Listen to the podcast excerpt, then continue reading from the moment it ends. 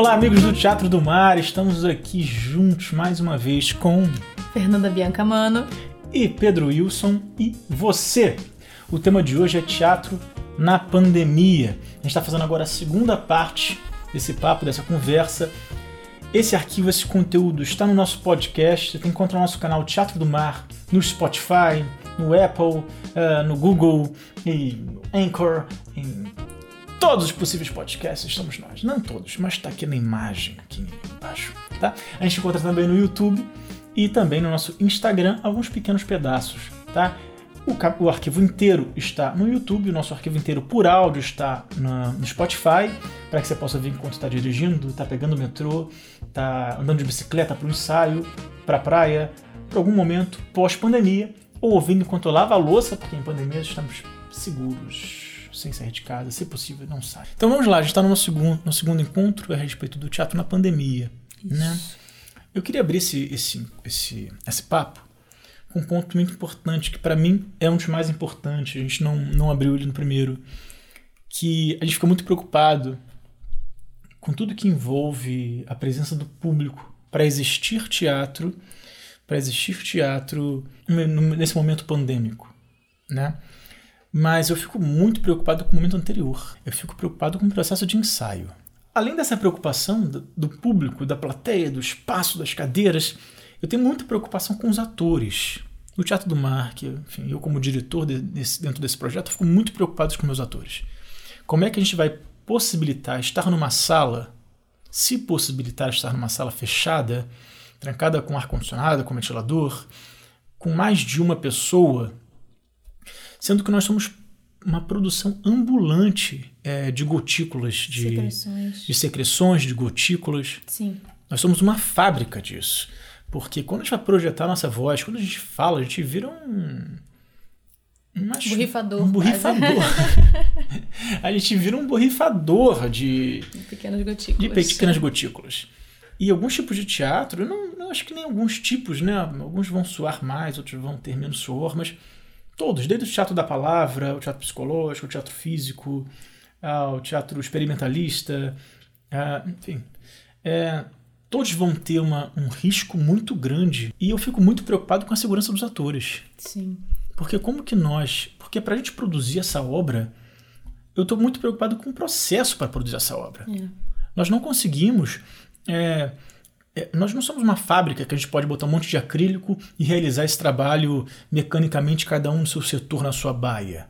Nem né? todos os espetáculos terem máscaras e roupas especiais que não tenham contato, sabe? É impossível. Impossível. É impossível. Então eu fico muito preocupado com o processo para gerar obra. Eu não tô, é, claro, eu tô preocupado, a gente tá, todos nós estamos muito preocupados com a obra, com o espaço teatral, com a cadeira, com a questão econômica, com a questão financeira, com a questão de acesso, com a questão de logística. Claro, mas a até para as pessoas irem ao teatro e receberem e todo o processo de uma peça tem, tem o, o antes, né? Tem, tem que acontecer. E eu fico mais preocupado com antes. A gente vai suar muito, a gente vai transpirar muito, a gente vai. Vai, é, gotículos de, de, saliva, né, de, de cuspe, porque a gente vai projetar a nossa voz. Quanto mais a gente projeta a nossa voz, maior a, a maior capacidade da gente projetar a lubrificação da nossa língua, da nossa boca em maior distância. Então, a gente se coça, a gente se toca, a gente se beija, a gente se abraça como é que a gente vai fazer um processo teatral Segura. tendo segurança para os atores, uhum. para as atrizes, antes da questão da obra final? Claro. Antes da questão do espaço físico teatral. Na grande preocupação do teatro, a primeira é que o ator não se autocensure. Uhum. Né? Eu, como diretor, eu estou ali limpando questões que vão aparecer dentro do ator e vão aparecer para ele se autocensurar, para ele querer se autodirigir, para querer se ver de fora, para adequar uma coisa que ele se acha que é bonita que está fazendo, que ele está se vendo. Né? Ou seja, se autocensurando. Uma das piores coisas que tem é a autocensura. Sim. A gente batalha muito contra a autocensura, porque já, já existe uma censura externa. Se o artista se autocensura, aí que danou-se. Porque isso já está limitando já antes da largada da corrida. Né? Não tem como esse carro funcionar bem, não tem como esse organismo funcionar plenamente se ele já está se limitando, se autocensurando. Eu estou ali limpando questões, possibilitando que espaços se abram.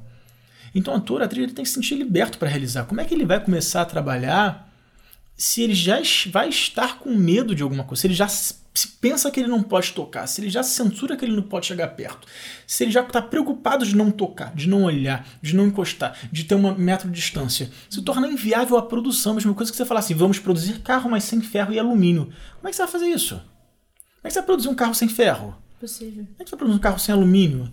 Não, vamos produzir um carro sem plástico. Como? Me explica como é que você vai fazer a parte do, do, é, do painel do carro sem plástico. Não, sem borracha. Como é que você vai fazer o pneu sem borracha? Não dá. Não dá. É uma peça necessária para ser produzido. Para ser produzido, nesse caso da metáfora do veículo. Né? E então vai fazer o quê? Vai ter só monólogos? Não, não dá. Não vai ser um teatro que vai acabar. Não vai acabar nada. O teatro não acabou há milênios. Vai Não, acabar vai agora. acabar agora. Não vai ser Faz é um papo que adoram falar. Não vai acabar agora. Vai acabar nunca. Questão de adaptação, como sempre. É uma questão de adaptação. Só que eu fico preocupado com a segurança das pessoas porque como que a gente vai se colocar numa sala? Eu, até o presente momento, não tenho uma resposta. Eu acho que essa resposta não existe. Ela só existe com vacina. Sim. Porque vão existir algumas adaptações que são adaptações terríveis. Por exemplo, ah, os atores vão fazer teatro, eh, vão ensaiar e vão apresentar com máscara. Danou-se. Danou-se. Vão apresentar com máscara. Tudo bem, vamos lá. É pra, por segurança deles, tá bom. Só que a máscara, ela ocupa um lugar físico de pelo menos 50% do rosto. E quando a gente vai trabalhar em voz, pelo menos eh, eu posso falar do teatro da palavra, sim, que, eh, que, que é uma área que eu que também tem um certo nível de conhecimento, mas não só no teatro da palavra, mas no teatro da palavra, no teatro físico. Antes da voz é a fisionomia. A voz nasce de uma fisionomia, a fisionomia nasce de um corpo, o corpo nasce de um impulso, o impulso nasce de um desejo. Então, como é que você vai realizar teatro se você está tapando, fechando, é, é, abafando uma fisionomia? Como é que você vai gerar um processo teatral verdadeiro para o ator, para a atriz, em que ele possa ter uma comunicação potente se você já está cerceando o acesso dele a signos em mais de 50%? mesmo no teatro físico, que vai se buscar mais do corpo, vai se buscar com acesso, né? mas pelo corpo não vai ser, não necessita ser um teatro é, é, plástico, né? mas vai ter um acesso pelo corpo. Como é que você vai inibir ah, a troca entre artistas se você está inibindo a fisionomia? Como é que você vai trabalhar voz com ator e atriz, voz, Sim. É não tem condição? sem mobilizar a fisionomia? Como é que você vai se relacionar com o outro verdadeiramente sem ter contato com os signos? Não, e, e em relação à voz, mesmo que fosse possível é, existir, é, enfim, essa, essa questão, a, a própria máscara abafa a voz, então, sei lá, teria que adaptar o que? Um tipo de microfone por dentro, não, não é possível. A própria emissão da, da, da voz fica prejudicada, não só a fisionomia, né? Tem todo, todo o contexto. A não ser que todo mundo faça teatro de máscaras só. Também é complicado. Mas é isso, se a gente, todo mundo fizer teatro com máscara, que máscara? Máscara transparente? Não, Mas é- teatro de máscaras. Com, Ah, teatro com de máscaras.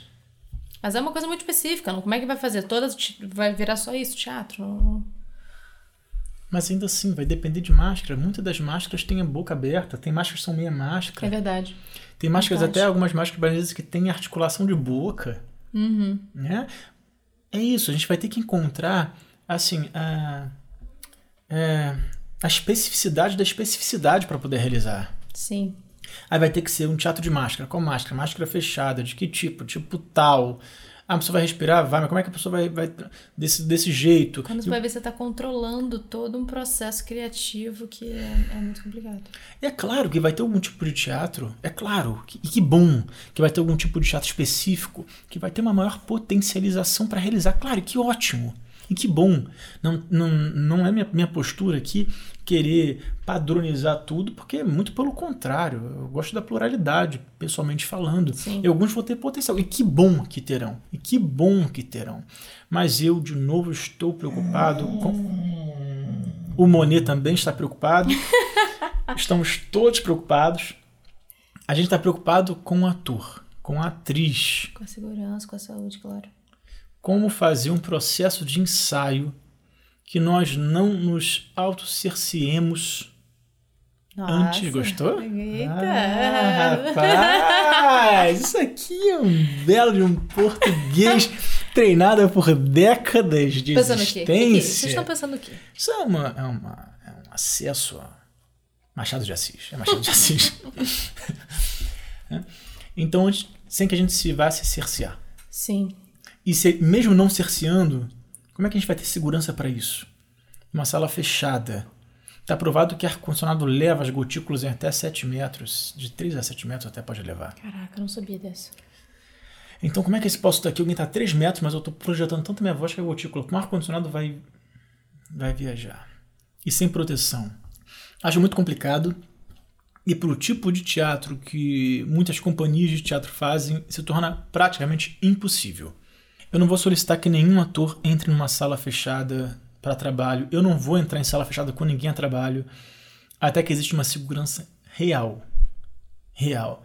Ah, Pedro, mas a gente pode trabalhar com gente com 20 e poucos anos. Já está provado que gente com 20 e poucos anos também morre, né? Exatamente. Mas gente com 20 e poucos anos também, amigos, também tem avós, Sim. também tem mães, também tem pessoas com obesidade na Vizinhos, família, tem vizinhos, Enfim, pessoas que passam na rua, imagina. tem porteiros, Lógico. tem pessoas que prestam serviço, tem um, tem um senhor da padaria que trabalha na padaria há 40 anos, que tem 70 anos de idade.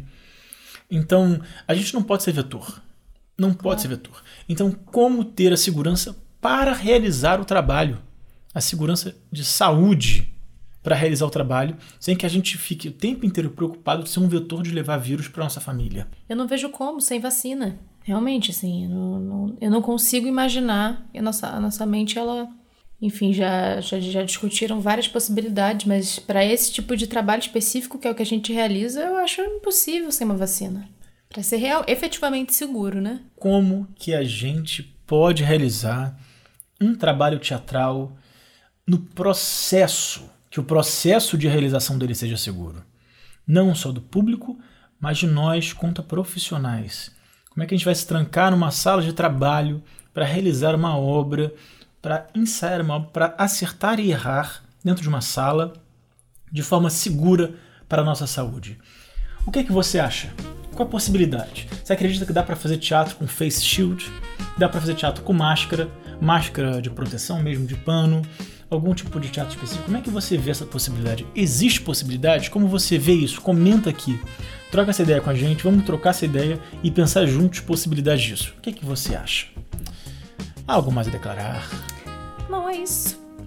Então é isso, certo? Certo, tá bem. Está bem, está bem, está bem. Então, senhoras e senhores, evoco suas posições ao contrário. E até a próxima. Tchau, tchau. Até.